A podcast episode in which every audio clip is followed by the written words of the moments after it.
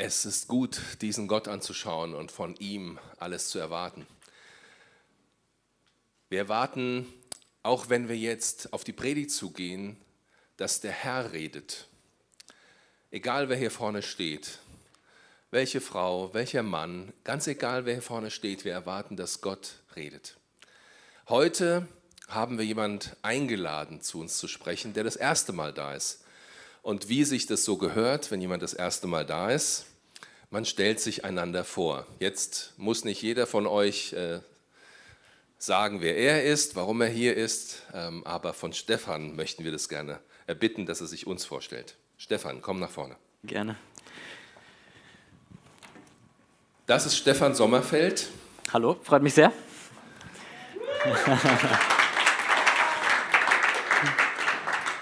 Er ist Pastor in der Move Church in Frankfurt. Move Church heißt Bewegung. Ich finde es toll, dass du dich hierher bewegt hast heute früh. Und ähm, jemand anders wird sich bei euch bewegen heute. Stefan, stell dich doch mal so als Person ein bisschen vor. Sogar, wer bist du privat? Sehr gerne. Ich bin äh, 36 Jahre alt, äh, verheiratet mit Linda, äh, noch ohne Kinder. Ich bin äh, gebürtiger Nordhesse, aber eigentlich Berliner im Herzen. Also wenn ihr mich fragt, wo ich herkomme, ich bin Berliner. Dort habe ich äh, die größte Zeit meines Lebens verbracht. Ähm, bin Pastorenkind, also schon von äh, in die Wiege gelegt bekommen. Ein Glauben an Gott, den ich dann selber für mich entdeckt habe.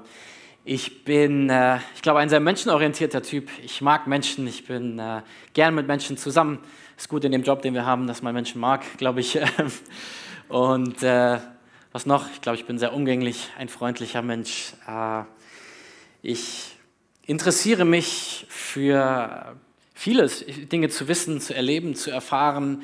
Wir haben außerdem einen kleinen Schrebergarten, meine Frau und ich, in Frankfurt, den wir haben. Ähm, wir haben zwei Meerschweinchen, wobei das mehr das Hobby meiner Frau ist als meins. Ähm, keine Ahnung, was wollt ihr noch wissen? Also, das bin ich. Ach, es reicht. Ich, du hast ja nachher noch ein bisschen Zeit, ein bisschen mehr von dir zu erzählen und vom Wort Gottes natürlich. Ja. Ähm, Zwei Sachen interessieren mich noch ganz besonders. Und zwar, warum bist du Pastor geworden? Mhm. Das ist ja nicht so, dass man ein Gen hat und das wird dann einfach so weitervererbt, sondern vor allem als Teenie weiß man ja ganz genau, was man nicht will, nämlich das, was die Eltern wollen. Yep. Wie bist du da wieder rausgekommen? Warum bist du Pastor geworden? Ähm, ich bin Pastorenkind, wie gesagt. Ich habe, ich sag mal, trotzdem Gemeinde immer als was Positives erlebt. Also ich habe durchaus Freunde, die Pastorenkinder sind, für die war das irgendwie immer was Kritisches. Für mich war es das nicht. Ich hatte gute Freunde in der Kirche. Für mich war es eher so, ich habe nie darüber nachgedacht, Pastor zu werden. Also es war nicht in meinem Horizont. Ich wollte Geld verdienen, das bedeutete nicht Pastor werden. Ähm, und äh, ich habe äh, Wirtschaftsingenieurwesen wollte ich studieren. Ich hatte auch nach dem Abi eine Zusage für den Platz. Für mich war so meine Teenie-Jugendzeit dadurch geprägt, ähm, dass ich eigentlich sehr zweigleisig unterwegs war. Also ich war irgendwie mit Gott unterwegs, ich habe es auch sehr ernst gemeint. Auf der einen Seite, auf der anderen Seite hatte ich meine Freunde außerhalb von Kirche, die nichts mit Gott am Hut hatten. Und da wollte ich auch dazugehören. Entsprechend habe ich so ein bisschen so ein Leben gelebt, wo ich versucht habe, die Bälle zu jonglieren. Mit eigentlich dem Ende meiner Schulzeit habe ich gemerkt, dass nichts A, wie ich mein Leben leben möchte und leben kann. Und ich habe Menschen in meiner Umgebung angeschaut, die einen tiefen Glauben an Gott hatten und ich habe geschaut, was sie haben und ich habe gemerkt, sie haben etwas, was ich nicht habe. Und das hat für mich bedeutet, mich zu fragen, ist das, was ich habe, echt? Und ich habe begonnen, eine Reise mit Gott einzugehen, nochmal neu meinen Glauben zu entdecken, zu sagen, das, was ich glaube, glaube ich das nur, weil ich es gelernt habe oder glaube ich es, weil es mein Glaube ist. Und ähm, in diese Phase hinein, nach ein paar Wochen auch aushalten und ein bisschen trockenen Bibellesens und so weiter, gab es einen Moment, wo Gott mir ganz neu begegnet ist, ähm, mir seine Liebe ganz neu gezeigt hat. Und in diesem Moment hat er etwas in mir angezündet, was damit verbunden war, dass in mir ein Wunsch groß wurde, Gott zu dienen mit meinem Leben. So, ich dachte erstmal so, ja, irgendwann, du kannst erstmal was Vernünftiges lernen, so, ne, und irgendwann später kannst du auch noch Pastor werden. Ähm, und das war auch so das, was die Leute mir in meiner Umgebung zuerst gesagt haben. Trotzdem ist das irgendwie in mir geblieben als Wunsch. Als dann aber irgendwann auch angefangen haben, Leute in meiner Umgebung zu sagen, sie können das in mir sehen, dass sie glauben, ich habe da ein Talent dazu, ähm, habe ich begonnen, das noch mehr ernst zu nehmen. Ich habe mich dann ausprobiert in meiner Kirche, durfte predigen, durfte Sachen machen, habe gemerkt, dass die Antwort der Leute positiv war, die Reaktion. Und eigentlich, im Endeffekt würde ich sagen, war es der Ruf Gottes, den ich in mir gespürt habe. Ich wusste, es ist der Weg, den ich gehen sollte. Ich war nie zufrieden mit dieser Entscheidung, Wirtschaftsingenieur zu werden. Ich wusste nur nicht, warum.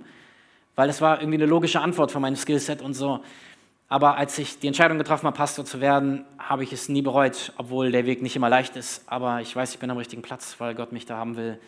Die kurze Antwort ist also, weil Gott es wollte. ich bin hier zum Predigen, ich rede lang, es tut mir leid. alles gut, alles gut, alles gut. Weil Gott es wollte und weil du Ja gesagt hast. Ne? Genau. Da kommt ja immer noch ja. was dazu, wo Gott uns ernst nimmt ja. und fragt, ähm, noch eine letzte Frage, bevor du dich so richtig ausbreiten kannst. ähm, gibt es ein Wort Gottes, ein Wort aus der Bibel, wo du sagst, das ist mir total wichtig, das halte ich fest, das trägt mich durch, das ja. motiviert mich? Ja, es gibt ein Wort, was Gott mir an verschiedenen Stellen meines Lebens immer wieder zugesprochen hat. Ich meine, es war auch mein, mein Vers bei der, bei der Segnung nach dem sozusagen Konfirmandenunterricht und so, biblischen Unterricht. Ähm, aus Josua 1, sei mutig und stark, der Herr, der Gott bin bei dir, wohin du auch gehst. Ähm, und das ist etwas, was mich im Leben immer wieder trägt, weil das Leben mit Gott mutige Entscheidungen braucht. Entscheidungen, einen sicheren Rahmen zu verlassen, das würde jetzt den Rahmen sprengen. Ich habe in meinem Leben immer wieder mal Entscheidungen getroffen auf Gottes Wort hin, die nicht immer die vernünftigen Entscheidungen waren sozusagen, aber es waren die richtigen. Und so dieses mutig zu sein, zu sagen, Gott, wenn du es sagst, dann setze ich darauf, dass das, was du sagst, wahrer ist als das, was ich vielleicht gerade fühle oder wonach sich meine, meine, meine Sicherheitsbedürfnisse sind. Ja, genau. Okay, cool. Dann bete ich jetzt noch für dich, dass ähm, du das genau so auch jetzt lebst und uns sagst. Jesus Christus, ich danke dir für Stefan, ich danke dir für seine Liebe zu dir, für seine Liebe zu Menschen und für seine Liebe zu deinem Wort. Und Stefan, wir segnen dich jetzt dazu, dass du uns das Wort Gottes sagst. Mutig und unerschrocken und ohne Angst, denn der Herr ist mit dir. Er segne sich dazu, sein Wort an uns weiterzugeben. Amen. Amen. Amen. Dankeschön. Mache mir mal einen Platz äh, ein bisschen. Vorhin schon mal eine Entschuldigung, ich laufe gerne rum. Also äh, ich freue mich, heute bei euch zu sein. Vielen Dank auch, dass ich predigen darf hier überhaupt, äh, an die ganze Leitung auch. Ich weiß, dass man das nicht leichtfertig macht, Menschen einzuladen. Im Zweifelsfall muss man das selber hinterher wieder ausbaden. Ich gebe mein Bestes, dass ihr das nicht tun müsst. Äh, genau, ihr habt schon über mich gehört. Ich darf heute die aktuelle Predigtreihe in eurer Gemeinde beenden, die da heißt Yes, He Is. Ihr habt die letzten Wochen darüber gehört, wie Menschen Jesus begegnet sind auf dem Weg zum Kreuz. Dann gab es das Osterwochenende, Jesus stirbt, Jesus steht von den Toten auf. Und heute wollen wir das Ganze logisch fortsetzen, nämlich indem wir uns zwei Personen anschauen, die Jesus nach der Auferstehung begegnen. Und äh, werden da in einen Bibeltext hineinschauen. Bevor wir das tun, möchte ich mit folgender Story aus meinem Leben einsteigen. Vor jetzt bald 19 Jahren, 18, 19 Jahren, habe ich damals meinen Zivildienst absolviert. Ähm, damals war es ja noch so, dass die jungen Männer nach der Schule entweder einen Wehrdienst gemacht haben oder wenn sie nicht zur Bundeswehr wollten, den Zivildienst. Ähm, alle jungen Männer heute, ihr wisst gar nicht, wie gut ihr es habt nach der Schule. Work and Travel in Australien. Wir mussten noch 40 Stunden die Woche arbeiten für 400 Euro im Monat. Das war noch andere Zeiten. Äh, wir haben noch richtig geschuftet. Als ich auf der Suche nach meinem Zivi-Platz war, habe ich mich möglicherweise erst relativ spät darum gekümmert, einen Platz zu finden. Und äh, es war, glaube ich, im Mai oder sowas und ich brauchte den im August, meine ich. Und ich habe dann festgestellt, dass ich naiverweise die Vorstellung hatte, ich werde ganz schnell einen Platz finden und merkte, eigentlich waren die Plätze schon so vergeben, die ich mir angeguckt habe. Also habe ich mich weiter umgeschaut und versucht, auch über mein Beziehungsnetz einen Platz zu finden. Und kam ins Gespräch mit einer Kirche in Berlin, die interessanterweise Petrusgemeinde heißt.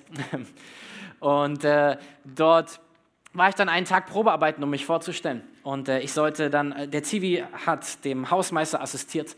Und es gab unter anderem zu diesem Haus, was der Kirche gehörte, eine ganz große Rasenfläche, die ich dann mähen sollte an dem Tag. Das war so ein bisschen, glaube ich, ihre Art Arbeitsprobe. Sie haben mir den Rasenmäher in die Hand gedrückt und haben mich mähen lassen den ganzen Tag, zwischendurch unterbrochen von einer kleinen Kaffeepause und wir haben uns ein bisschen unterhalten. Und ich dachte mir so hinterher, naja, das kann ja jetzt nicht schiefgegangen sein. Bist ja ein netter Mensch, der Rasen ist gemäht, was kannst du schon falsch machen? Einige Tage später bekam ich dann äh, die Info, den Anruf, ja, es hat leider nicht gepasst. Oh, ich war richtig krass enttäuscht. Ich dachte mir, bist du zu dumm zum Rasenmähen oder was ist nachher das, was hier los ist? Ähm, und ich war, ich war einfach wirklich enttäuscht. Zum einen wurde die Zeit immer knapper und ich dachte, Gott, jetzt hast du die Tür aufgetan, dachte ich zumindest, und jetzt geht sie wieder zu. Was soll das? Und ich schätze, das ist etwas, was wir alle aus unserem Leben kennen. Dass wir enttäuscht sind von Dingen, die nicht passieren. Und es gibt eine Sache, die ich heute im Laufe der Predigt mehrfach sagen werde, nämlich Enttäuschung ist die Kluft zwischen unserer Erwartung und unserer Erfahrung. Wir haben auf der einen Seite Dinge, die wir im Leben erwarten, vom Leben erwarten, von Menschen erwarten, von Gott erwarten. Ähm, und äh, zum Beispiel haben wir Erwartungen, dass Gott uns versorgt mit einem Zivi-Platz, wie jetzt in meinem Fall. Und dann denkt man, Gott tut Türen auf und man macht dann eine Erfahrung und merkt, wow, da kommt eine Absage rein. Was ist das? Und das Resultat, wenn meine Erfahrung nicht mit meiner Erwartung sich deckt, ist, dass ich enttäuscht bin. Ich bin enttäuscht von Gott oder wenn es Menschen betrifft, bin ich enttäuscht von Menschen, von dem, was sie getan haben, was sie nicht getan haben. Und für uns ist ja die grundsätzliche Frage, wie gehen wir mit Enttäuschung um? Und wie Enttäuschung sich anfühlt, habe ich nochmal anhand ein paar Bilder mitgebracht, die ich aus dem Internet geklaut habe. Ähm, und ich hoffe, dass ihr sie im Livestream sehen könnt. Wenn nicht, dann glaubt mir, dass es lustig ist. Menschen, die zum Beispiel diese Avocado kaufen, könnten enttäuscht sein äh, von, dem, von ihrer Erfahrung im Vergleich zu ihrer Erwartung. Die Story zu diesem Bild ist, ein Vater und sein Sohn waren am Strand unterwegs und ähm, der Junge ruft seinen Papa und sagt, Papa, Papa, ich habe 100 Dollar gefunden. Und der Vater freut sich und rennt drin. Es war ein 100 Dollar Lego-Stein. Der Junge war immer noch glücklich, der Vater nicht. Dieser Hund wirkt enttäuscht von seiner Pizza. Salad Cookies fand ich auch sehr nett. Alle Veganer hier im Raum und online freuen sich. Diese Tasse war auch nicht das, was jemand erwartet hatte. Zur Erklärung, diese Tasse hätte eigentlich diese Glühbirne drauf haben sollen, die sich gelb färbt, wenn man heißes Wasser einfüllt. Tatsächlich hat man die Tasse mit demselben Motiv bekommen. Dass alle Menschen, die Zahlenfreunde sind, können das nachfühlen. 1, 2, 3, 4, 5, 7. Oh, oder das, das tut so richtig weh. Oder du denkst, dreh dich noch ein kleines bisschen weiter und dann bist du reich. Aber nein, es ist stehen geblieben. An der Stelle spielen ist keine gute Idee. Also macht's nicht. Ich wollte es nur mal zur Illustration mitbringen. Enttäuschte Hoffnung oder wie die Sprüche sagen, hingehaltene Hoffnung macht krank. Wir können auf Dinge hoffen, wir können Dinge erwarten und wenn sie nicht eintreffen, dann macht das etwas mit uns. Es enttäuscht uns. Enttäuschung ist die Kluft zwischen unserer Erwartung und unsere Erfahrung. Und wir leben das in unserem Leben immer wieder. Es kann auch bei dir vielleicht eine Arbeitssituation gewesen sein. Dieser Job, für den du dich beworben hast und du bist wieder eingeladen worden zum zweiten Bewerbungsgespräch und es scheint alles gut zu passen. Und ähm, vielleicht je nach auch Führungsposition oder was auch immer, dann Assessment Center und du denkst, wow, okay, das wird richtig gut und die Gespräche waren sympathisch. Und dann kriegst du diese E-Mail, die sagt, ja, wir haben uns für jemand anders entschieden, der noch besser zu uns als Unternehmen gepasst hat. So diese Nachricht von, es hat nicht ganz gereicht. Und wenn es dann nicht zum ersten Mal passiert, sondern zum fünften Mal diese Absage kommt von, es hat leider nicht gereicht, dann ist irgendwann der Moment spätestens, wo sich Enttäuschung einstellt und wir denken, was soll das? Gott, was soll das? Oder die Suche nach einem Partner die Suche danach, nach dieser Person, mit der du dein Leben verbringen möchtest. Und du gibst jedes Mal Personen neu eine Chance und doch immer wieder klappt es nicht oder du bist verletzt oder du bist enttäuscht, weil diese Person es wieder nicht war. Oder vielleicht möchtest du mit deinem Partner, deiner Partnerin zusammen Kinder haben und ihr probiert es schon so lange und es klappt einfach nicht und um euch herum bekommen die Menschen Kinder und Enttäuschung stellt sich ein und ihr fragt euch, was, was soll das? Diese Momente im Leben, wo wir merken, das Leben ist nicht immer so, wie wir uns das erwarten würden. Enttäuschung stellt sich ein. Und ich bin mir sehr sicher, dass jeder von uns hier in diesem Raum und online in unserem Leben schon mal enttäuscht war. Enttäuscht von uns selbst, enttäuscht von Menschen und auch, wenn wir ehrlich sind, enttäuscht von Gott. Wer niemals enttäuscht war von Gott, der hat nicht genug Erwartungen an Gott gehabt. Die Bibel sagt, dass wir Glauben brauchen, um Gott zu gefallen. Wir sollen große Erwartungen an ihn haben. Mir hat das gefallen hier im Vorgespräch vor dem Gottesdienst. Hat eine Person das auch so ausgedrückt und meinte, Gott, ich, ich möchte Erwartungen an dich haben. Und manchmal werde ich in diesen Erwartungen enttäuscht, aber trotzdem möchte ich auch nicht ohne Erwartungen sein. Hilf mir da, meinen Weg drin zu finden. Und ich fand das eine sehr gute Aussage. Und äh, was aber auch genauso wahr ist, ist, wenn wir in diesen Situationen unseres Lebens stehen, dann ist das so, dass wir nie den ganzen Kontext sehen. Es gab früher so, so, so Game-Shows im Fernsehen, da gab es eine Aufgabe, dass in Bilder ganz doll reingezoomt wurde. Man hat so verpixelte Bilder gesehen und es wurde so Stück für Stück rausgezoomt. Vielleicht kennt ihr das noch. Und die Kandidaten mussten raten, sobald sie erkennen, was das für ein Gesamtbild gilt, hauen sie auf den Buzzer und erkennen, es ist ein Auto oder eine Blume oder was auch immer. Und für mich ist das genauso wahr in unserem Leben. Wenn wir mittendrin stecken in den Momenten der Enttäuschung, ist es für uns oft unmöglich, das Gesamtbild zu sehen, was Gott sieht. Und das ist das, worauf ich heute hinaus will. Ich glaube, dass es wichtig ist, im Leben manchmal ein paar Schritte zurückzutreten und zu sagen, Gott, was ist deine Perspektive auf das, was in meinem Leben abgeht? Und äh, das Gute ist, dass meine Pläne nicht immer aufgehen, weil meine Pläne manchmal nicht gut sind. so ganz ehrlich, wer von euch ist nicht froh, dass in deinem Leben Gott manche Gebete nicht beantwortet hat, oder? Und manche Wünsche dir nicht erfüllt hat? Diese eine Person, in den du so unglaublich verknallt warst als Teenager, was bist du froh, dass du diese Person heute nicht geheiratet hast, oder? Oder ich weiß nicht, ob ich das hier so sagen darf, aber dass deine Eltern dir nicht erlaubt haben, dir das Tattoo von deiner Lieblingsband machen zu lassen, oder dass du nicht Tokyo Hotels auf deinem Arm hier stehen hast oder was auch immer äh, für dich das war. Oder dass du am Ende froh bist, dass du den Job bei der Firma nicht bekommen hast, die kurze Zeit später pleite gegangen ist. Dass Gott manchmal Türen zugemacht hat in Momenten, wo du nicht verstanden hast. Für mich war das mit dieser Zivi-Stelle so. Ich habe einige Wochen später eine Zivi-Stelle gefunden, die war für mich die Traumstelle und ich hatte großartige zehn Monate dort und ich möchte es nicht missen. Und gleichzeitig habe ich dann irgendwann über ein paar Ecken mitbekommen, warum sie mich abgelehnt haben. Sie haben nämlich ähm, festgestellt, dass also die Person, mit der ich eng zusammenarbeiten sollte, war so ein schwieriger Charakter, dass sie gesagt haben, wir glauben nicht, dass das für dich gut ist, den ganzen Tag mit dieser Person verbringen zu müssen. Und äh, wir glauben nicht, dass das für euch menschlich zusammenpasst. Und das hat mich entspannt, weil ich dachte, okay, es ist nicht, weil ich zu dumm bin, um Rasen zu mähen, sondern es ist, weil Gott mich davor bewahrt hat, zehn Monate vielleicht in einer Konstellation zu leben, die mich echt krass herausgefordert und angestrengt hätte. Okay, wie gehen wir mit Enttäuschung um? Wie gehen wir damit um, wenn unsere Erwartungen mit unserer Erfahrung nicht zusammenpassen? Natürlich rede ich nicht nur von mir, sondern aus der Bibel. Und ich habe uns ein Video mitgebracht, wo wir den heutigen Predigtext einmal vorgelesen bekommen.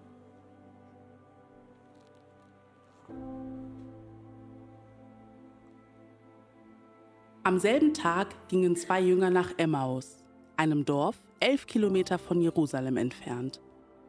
Unterwegs sprachen sie miteinander über die Ereignisse der vergangenen Tage. Während sie sich unterhielten und nachdachten, kam Jesus selbst hinzu und ging mit ihnen. Aber sie wussten nicht, wer er war, weil Gott verhinderte, dass sie ihn erkannten. Jesus fragte sie, Worüber redet ihr denn so erregt unterwegs? Einer von ihnen, Kleopas, sagte, Du bist wohl der einzige Mensch in Jerusalem, der nicht gehört hat, was sich dort in den letzten Tagen ereignet hat. Was denn? fragte Jesus.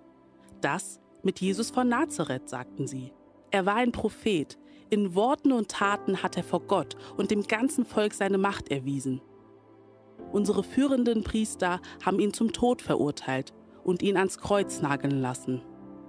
Und wir hatten doch gehofft, er sei der erwartete Retter, der Israel befreien soll. Aber zu all dem ist heute auch schon der dritte Tag, seitdem dies geschehen ist. Darauf sagte Jesus zu ihnen, was seid ihr doch für unverständige Leute?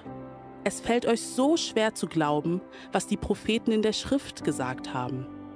Und er begann bei Mose und den Propheten und erklärte ihnen alles, was in der Schrift über ihn geschrieben stand.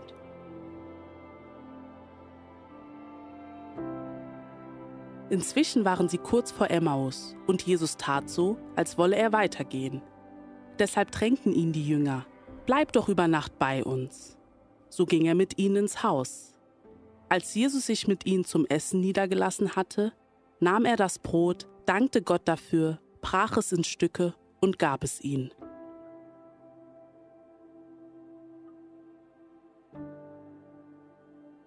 Da wurden ihnen die Augen geöffnet. Es war Jesus. Doch im selben Moment verschwand er und sie konnten ihn nicht mehr sehen. Ohne Zeit zu verlieren, brachen sie auf und kehrten nach Jerusalem zurück. Dort waren die elf Jünger zusammen. Von ihnen wurden sie mit den Worten begrüßt, der Herr ist tatsächlich auferstanden.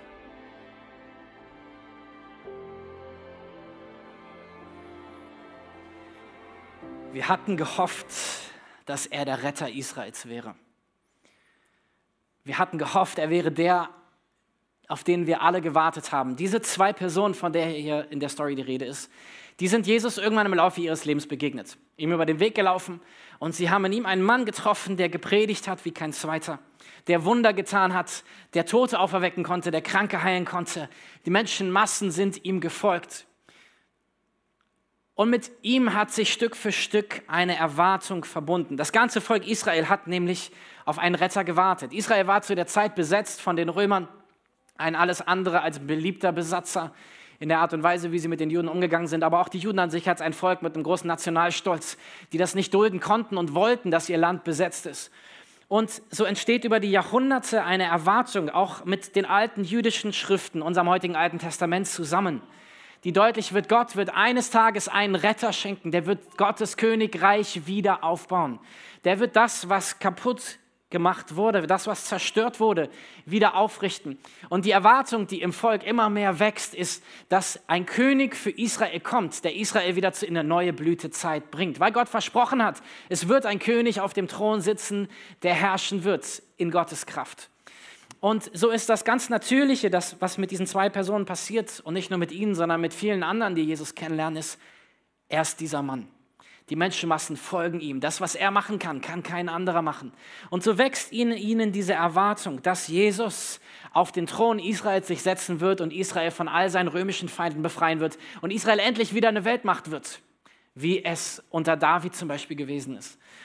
Und sie sagen sich, ja, okay, Jesus, jetzt predigt er gerade und jetzt heilt er die Menschen und so. Aber all das ist nur eigentlich ein Schritt auf dem Weg zum eigentlichen Ziel, nämlich dass Israel befreit wird. Und so gehen sie mit ihm, sie folgen ihm nach, sie gehen den Weg mit ihm, sie hören vieles von seinen Predigten. Irgendwann dürfen sie selber auch teilhaben an den Wundern, die er durch sie tut. Und so begegnen sie immer mehr von dem, wie Jesus ist. Und es kommt das Passawochenende. Sie feiern mit Jesus letztes Abendmahl und sie, wenn sie denn dabei waren, das wissen wir nicht sicher, aber in jedem Fall sind sie mit Jesus zusammen vor seinem Tod. Sie sind auf dem Weg nach Jerusalem und denken sich, jetzt geht's los. Jesus zieht ein als König in die Stadt. Die Leute wedeln mit den Palmen und bejubeln ihn. Und sie denken, jetzt geht's los. Jetzt endlich werden unsere Erwartungen erfüllt. Und dann kommt Karfreitag. Jesus wird verhaftet und ein Schauprozess beginnt. Und ich denke mir so, wie sie sich noch vorstellen und sagen, ja, jetzt wird Jesus sich endlich zu erkennen geben. Jetzt werden alle, alle endlich sehen, dass er der wahre König Israels ist. Jetzt werden alle endlich sehen, dass Bruce Wayne Batman ist. Jetzt werden alle endlich sehen, er ist der, der kommen sollte. Und stattdessen, statt der Krone, eine Dornkrone, statt den jubelnden Menschen wird er geschlagen, angespuckt, belacht, belächelt, an ein Kreuz genagelt, gefoltert wie ein Verbrecher. Und er stirbt. Und mit ihm stirbt all ihre Hoffnung, all ihre Erwartungen, all der, die Sehnsucht, all ihre Träume, all das, was sie sich vorgestellt hätten, was mit Jesus möglich sein würde. Gott hatte es doch versprochen, oder? All das stirbt in dem Moment, als Jesus am Kreuz stirbt. Und sie Sie sind verwirrt und durcheinander und enttäuscht und fragen sich, Gott, was machen wir mit dieser Erfahrung? Und sie tun das, was ihnen einfällt. Sie drehen Jerusalem, dem Ort ihrer Träume, dem Ort ihrer Bestimmung, dem Ort von all dem, was Gott für ihr Leben eigentlich ihrer Meinung nach hatte, den Rücken zu und sie gehen weg nach Emmaus, nach Hause. Emmaus, der Ort, wo sie ihre Wohnung haben, von wo sie herkommen. Sie, das ist Kleopas und eine zweite Person, von der wir den Namen nicht kennen, die Wahrscheinlichkeit ist groß, dass es seine Frau gewesen sein könnte, weil sie ja gemeinsam nach Hause gehen. Also entweder waren es gute Freunde, die beide dort in Emmaus gelebt haben, oder eben sie waren ein Ehepaar. In jedem Fall, sie gehen zurück nach Emmaus und denken nach darüber und sprechen darüber, was ist das, was wir hier erlebt haben. Und sie denken über ihre Enttäuschung nach, über das, was hätte sein können und sollen und über das, was passiert ist. Und sie sind verwirrt und denken sich, dieser Jesus, der die Toten auferwecken konnte, warum konnte er nicht verhindern, dass das mit ihm passiert? Konnte er es nicht vorhersehen? Und all ihre Enttäuschung kommt hoch in ihnen. Enttäuschung ist die Kluft zwischen unserer Erwartung und unserer Erfahrung. Und auch in unserem eigenen Leben hat Enttäuschung genau diese Kraft, nämlich dass wir uns den Rücken, unseren Träumen und dem Ort der Bestimmung, den Gott für uns hat, den Rücken zukehren können. Ich spreche als Pastor immer wieder mit Menschen, die enttäuscht sind von Gott oder von seinem Bodenpersonal, von äh, Pastoren, von Angestellten, von Kirchen, von was auch immer. Die sagen, das war nicht das, was ich erwartet hatte. Ich bin enttäuscht und deswegen wende ich mich ab.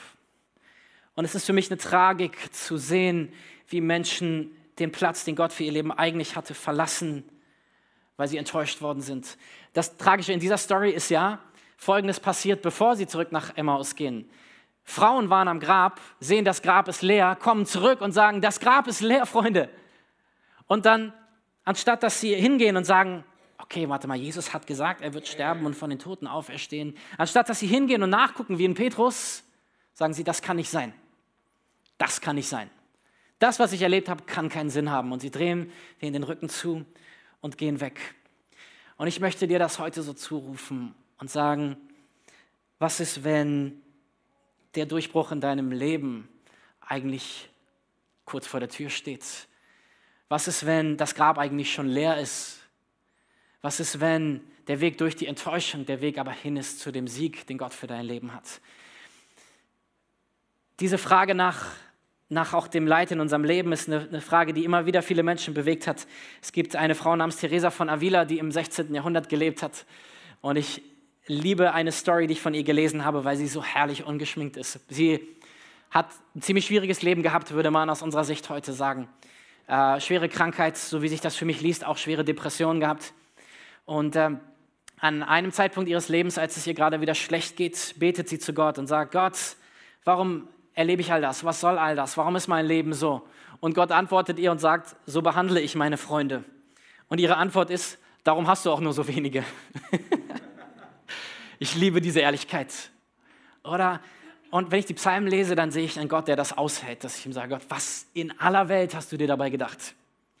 Und ich glaube, dass es mit dieser Ehrlichkeit beginnt. Wie kann ein guter Gott zulassen, dass in meinem Leben schlechte Dinge geschehen und in dieser Welt?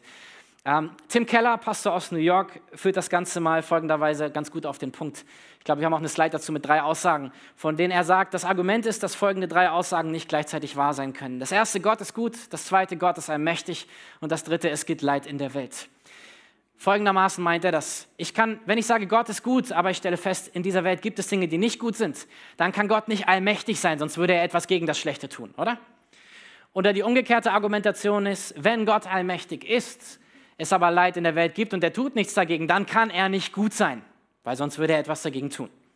Das Argument von vielen Menschen, die sagen, ich kann nicht an einen Gott glauben oder ich möchte nicht an einen Gott glauben. Und es gibt ein paar Dinge, die dahinter stehen, hinter dieser Argumentation, die für uns wichtig zu erkennen sind. Auch wenn du mit Menschen redest, die vielleicht mit Gott nichts am Hut haben, die mit deinem Glauben, die, die ihn nicht teilen. Oftmals ist das die Frage, die Menschen haben. Wie kann es sein, dass in der Ukraine Menschen in Massengräbern liegen, wenn Gott doch gut ist? Und bei all dem, was wir nicht erklären können und bei all dem, was wir nicht sehen können, ist trotzdem wichtig, dass wir ein paar Dinge erkennen. Nämlich, es gibt eine unbewiesene Grundannahme hinter der Aussage, dass ein guter Gott Leid nicht zulassen kann, nämlich, dass es keinen Sinn geben kann hinter Dingen, in denen ich keinen Sinn sehe. Ich setze mich zum Maßstab für das Universum und sage, wenn ich darin keinen Sinn sehe, kann es keinen Sinn geben. Tim Keller bringt folgendes gutes Beispiel. Stell dir vor, du bist Zelten im Sommer. Ich weiß nicht, ob irgendwer von euch gerne Zelten geht. Ähm, und ich frage dich, ist in deinem Zelt ein Bernardiner? Dann kannst du das relativ leicht überprüfen. Du machst deinen Reißverschluss auf, guckst rein, sagst mir, das Zelt ist leer, hier ist kein Bernardiner. Wenn ich dich aber frage, ist in deinem Zelt eine Mücke? Dann kannst du reingucken und sagen, hier ist keine. Aber abends, wenn du das Licht ausmachst und in deinem Schlafsack liegst, dann hörst du und du weißt, hier war eine Mücke. Die Frage nach dem Sinn hinter Dingen, die uns im Leben passieren, ist eine Frage, die wir nicht objektiv beantworten können. Und ich möchte dich einladen für diese Möglichkeit, dass Gott Sinn in Dingen sehen kann, in denen wir vielleicht keinen Sinn sehen und dass Gott einen größeren Blick haben kann auf Dinge. Und das ist ein bisschen das, was mit diesen Emmaus-Jüngern passiert. Sie sind so in diesem Moment gefangen, dass sie sagen, das, was passiert ist, es kann keinen Sinn haben. Und das Zweite, was es zu dieser Aussage zu sagen gibt, ist, ist ähm, dass ich eigentlich ohne Gott keinen Maßstab dafür habe, zu sagen, was gut oder schlecht ist. Das ist ein bisschen abstrakter Gedanke, ich möchte es mal folgendermaßen erklären. Wenn ich sage, diese Welt ist schlecht und deswegen ist Gott nicht gut, dann behaupte ich damit, es gäbe eine Möglichkeit, wie diese Welt besser ist. Das ist aber eine unbeweisbare Aufgabe, Aussage, weil es nur diese Welt gibt. Wenn ich sage, die Welt könnte anders besser sein, dann ist das meine privat-persönliche Meinung, aber kein objektives Argument gegen die Existenz Gottes. Im Gegenteil glaube ich, dass unsere gemeinsame Erkenntnis als Menschheit, dass es bestimmte Dinge gibt, die böse sind, darauf hindeutet, dass wir alle gemeinsame Dinge teilen, die gut sind, was auf jemanden zeigt, der gut ist und der der Maßstab ist für all das, was gut ist. Ich klar, ich könnte sagen, es gibt Schlechtes in der Welt, deswegen kann es Gott nicht geben. Oder ich behaupte das Gegenteil, was ich tue, dass nämlich ein guter, ein liebevoller, ein großzügiger Gott aus einem Planeten, den wir zerstören in unserer Selbstsucht und in unserem Egoismus, noch das Beste macht, indem er Mensch wird, indem er stirbt und indem er Menschen eine neue Perspektive und ein neues Leben eröffnet. Ein guter Gott, der gute Gedanken hat für uns. Und das Dritte ist, dass auch meine eigene Lebenserfahrung und vielleicht auch deine uns etwas anderes zeigt. Nämlich gerade in den Momenten, in denen das Leben enttäuschend ist, können wir Gott ganz besonders nah erleben. Gerade in den Momenten, in denen das Leben herausfordernd ist. Nichts anderes passiert diesen zwei Jüngern. Ab Vers 15 steigen wir nochmal ein. Plötzlich kam Jesus selbst, schloss sich ihnen an und ging mit ihnen. Aber sie wussten nicht, wer er war, weil Gott verhinderte, dass sie ihn erkannten. Worüber redet ihr? fragte Jesus. Was beschäftigt euch so? Da blieben sie voller Traurigkeit stehen. Ich finde das spannend. Jesus, der selber alles durchlebt hat, geht zu ihnen und sagt, warum seid ihr traurig? Und er ist die Antwort auf diese Frage nach dem, was ist passiert, aber er möchte wissen, was sie beschäftigt. Und ich glaube, dass dahinter etwas steht, was Gott auch in meinem Leben macht und ich glaube auch in deinem. Ich glaube, dass Gott manches Mal unsere Erwartungen überarbeiten muss, bevor er uns die Antwort auf unsere Fragen geben kann. Manchmal muss er unsere Frage verändern, bevor er uns die Antwort geben kann.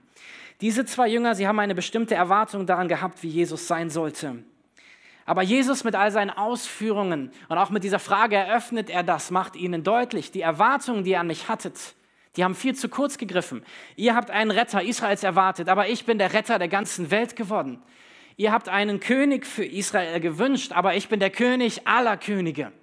Und Jesus beginnt mit ihnen einen Prozess der Aufarbeitung und sagt, die Erwartung, die du hattest, hat zu kurz gegriffen, weil ich viel mehr vorhatte mit dem, was ihr erlebt habt. Und ja, ihr hattet menschlich eure Erwartungen an den Moment und eure Erfahrungen haben sich nicht gedeckt, aber ich möchte euch erklären, warum diese Erfahrungen, die ihr gemacht habt, anders sind, als ihr sie vielleicht erlebt habt.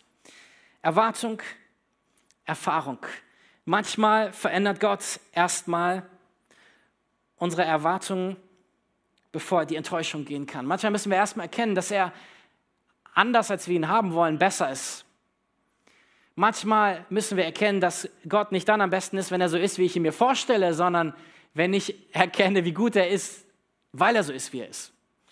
Und das ist das, worum es am Ende in dieser Geschichte geht. Die Jünger Sie finden sich auf ihrem Weg nach Hause, sie haben Gott den Rücken zugewendet. Und ich, das Absurde, das Ironische an der Geschichte ist ja, sie klagen Jesus ihr Leid, während er neben ihnen steht. Auf dem Weg weg von Jerusalem reden sie über all ihre Enttäuschungen und die Erfüllung all ihrer Träume läuft neben ihnen. Sie fühlen sich schwach und leer und dabei ist der Allmächtige neben ihnen.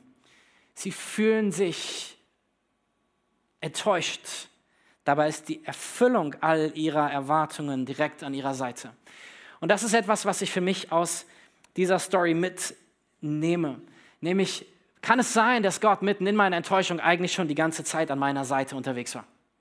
Kann es sein, dass Gott in den Momenten, wo du enttäuscht bist, wo die Erwartung nicht mit deiner Erfahrung zusammengepasst hat, eigentlich die ganze Zeit bei dir war? Kann es sein, dass Gott dich nicht verlassen hat, sondern dass Gott die ganze Zeit mit dir unterwegs war? Und selbst wo ich ihm den Rücken zugekehrt habe und weggelaufen bin, er mir hinterherkommt, an meine Seite kommt und mir erklärt, wie seine Perspektive ist, auf seine Art, liebevoll und gut. In Zeiten wie den, wie den aktuellen suchen wir alle nach Erklärungen für das, was in dieser Welt abgeht. Meine Predigt heute ist eine Einladung an dich, zu sagen, Gott, ich entscheide mich, dir neu zu vertrauen bei all dem, worüber ich enttäuscht bin. Weil ich, ich kann dir eins sagen, und das ist etwas, was sich durch die ganze Bibel zieht, nämlich Jesus ist an deiner Seite, er verlässt dich nicht, das hat er uns versprochen. Und nur, nur weil wir nicht die ganze Perspektive sehen, heißt es nicht, dass es keine ganze Perspektive gibt. Er ist ein guter Gott, voller guter Gedanken über dein Leben und über meinem Leben. Und manchmal wünschen wir uns, dass Jesus mit einem Knall kommt, oder? Dass der Himmel sich öffnet, wie bei Jesus die Taube runterkommt und Gott spricht. Aber häufiger ist es wie in dieser Geschichte. Jesus schleicht sich an die Seite dieser zwei Jünger Und er beginnt ein Gespräch mit ihnen. Und wann erkennen sie, wer er ist und dass er die ganze Zeit dabei war? Im Rückblick, oder? Als er nicht mehr da ist, erkennen sie, er war die ganze Zeit an unserer Seite, brannte nicht unser Herz in uns. Vers 32 ist das. Sie sagten zueinander, war es uns nicht seltsam warm ums Herz, als er unterwegs mit uns sprach und uns die Schrift auslegte. Enttäuschungen sind die Kluft zwischen unseren Erwartungen und unseren Erfahrungen. Manchmal will Jesus unsere Erwartungen verändern. Und manchmal zeigt uns Jesus, dass die Erfahrungen, die wir gemacht haben, aus seiner Perspektive ganz anders aussehen. Und in jedem Fall dürfen wir wissen, Jesus ist längst an der Seite unterwegs. Er ist der Auferstandene, er ist voller Kraft. Unsere Gefühle sind eine Informationsquelle unseres Lebens, aber sie sind nicht die letzte Wahrheit. Die letzte Wahrheit ist, dass unser Gott immer das letzte Wort hat, auch in deinem Leben. Dass er immer zum Ziel kommt, dass ihn niemand besiegen kann, dass er der König aller Könige ist, der Herr aller Herren. Er ist der Auferstandene, er ist der siegreiche König. Und mit ihm leben wir in diesem Leben. Und ich möchte enden mit Vers 30 und 31. Als sie sich hinsetzten, um zu essen, nahm er das Brot, segnete es, brach es und gab es ihnen. Da gingen ihnen die Augen auf und sie erkannten ihn, doch im selben Augenblick verschwand er. Der Moment, wo sie erkennen, wer, dass Jesus bei ihnen war, ist der Moment, wo er das Brot bricht. Es ist der Moment, wo sie sich zurückerinnern an all die Male, wo sie mit Jesus saßen und gegessen haben. Und es ist die Erinnerung an das, was Jesus gesagt hat, das ist mein Leib, der für euch gebrochen ist. Die Erinnerung daran, dass er der Mann der Schmerzen ist. Die Erinnerung daran, dass er schon gesagt hat, ich werde alle eure Schuld tragen, alle eure Schmerzen, alle eure Enttäuschungen, alle Verletzungen. Ich bin der, der weiß, was es ist, was bedeutet, angespuckt zu werden. Ich bin der, der weiß, was es bedeutet, dass Menschen die Erwartungen nicht erfüllen, die du an sie hast. Die Jünger, die einschlafen im Garten Gethsemane und so weiter und so fort. Er ist der Gebrochene, er ist der Gekreuzigte und gleichzeitig erkennen sie, er ist der Auferstandene, er ist nicht tot geblieben, er lebt. Er hat den Tod besiegt und so auch für uns. Dieselbe Teresa von Avila hat noch folgendes Statement gesagt. Gott lässt uns nicht im Finstern, nur wenn wir ihn verlassen, gehen wir zugrunde. Gott lässt uns nicht im Finstern, nur wenn wir ihn verlassen, gehen wir zugrunde. Gott lässt uns nicht allein im Dunkel. Dunkel wird es nur, wenn wir von ihm weggehen, weil er das Licht ist. Und das ist meine Einladung an uns, dass wir nicht fragen, Gott, warum hast du mich enttäuscht, sondern Gott, wo bist du mitten in dieser Situation schon an meiner Seite? Und wo bist du dabei, eine größere Geschichte zu schreiben, als die, die ich vielleicht erwartet habe? Und wir wollen jetzt weitergehen in eine Zeit von Lobpreis. Und ich möchte dich einladen, eine Reaktion vor Gott zu zeigen. Was auch immer das ist in deinem Leben, wo du sagst, ich bin enttäuscht. Sei es enttäuscht von Menschen, vielleicht enttäuscht von, von geistlicher Leitung irgendwann mal in deinem Leben, von Menschen, die du auch als Vorbilder gesehen hast. Vielleicht, also das kann ich auch als Pastor sagen, wir als Pastoren, wir werden immer auch Menschen enttäuschen, weil wir nie weil wir nicht perfekt sind, ähm, außer eure Pastoren, die sind perfekt. Aber andere Pastoren sind nicht perfekt und wir werden immer auch Menschen enttäuschen. Und die Einladung an dich heute ist, Enttäuschung loszulassen bei Gott. Gott ist nicht gleich Menschen, sondern wir Menschen auch, wir Leiter, wir geben unser Bestes, Gott zu dienen, Menschen zu dienen, aber wir sind nicht perfekt. Und wenn wir Enttäuschung festhalten, dann, dann passiert Verbitterung in unserem Herzen. Und das, was Verbitterung ist, ist, wir trinken Gift und warten, dass der andere stirbt aber es wird ihm nicht schaden, sondern nur uns. Das, was uns frei macht, ist loszulassen, Enttäuschung loszulassen. Und genauso auch von Gott Enttäuschung loszulassen, das möchte ich dir heute auch als Einladung aussprechen, zu sagen, Gott, ich, ich komme vor dich und ich, ich bringe dir meine Enttäuschung, das, was hätte sein sollen. Und ich lade uns ein, dass wir zusammen einmal aufstehen, wenn, wenn ihr mögt. Ähm, und die Augen schließen und ich möchte ein Gebet so vor Gott sprechen, bevor wir dann in, in den nächsten Song hineingehen. Und wenn es so auf deinem Herzen ist, dann mach es auch zu deinem Gebet. Jesus, danke, dass du ein guter Gott bist, voller Liebe zu uns. Wir kommen zu dir als dem Auferstandenen, als den, der ohne Anfang und Ende ist, als den Gott voller Kraft. Und Herr, wir bringen dir auch unsere Enttäuschung hin, Enttäuschung von Menschen, Enttäuschung auch von dir, von dem, wie wir uns vorgestellt haben, wie Dinge sein sollten. Und wir wollen dir neu unser Vertrauen aussprechen. Du bist gut, Du bist voller guter Gedanken. Du bist ein Gott voller guter Pläne. Und ich bete, dass du ganz neu deine Perspektive zeigst, Herr. Dass du mit Heilung kommst in unsere Herzen. Und dass wir neu sehen, wer du bist und wie du liebst und dass du eigentlich schon längst an unserer Seite gehst. Wir ehren dich, Jesus. Danke, dass wir mit dir in diesem Leben unterwegs sein dürfen. Unser allergrößtes Privileg in dieser Welt, Herr. Du bist gut. Amen.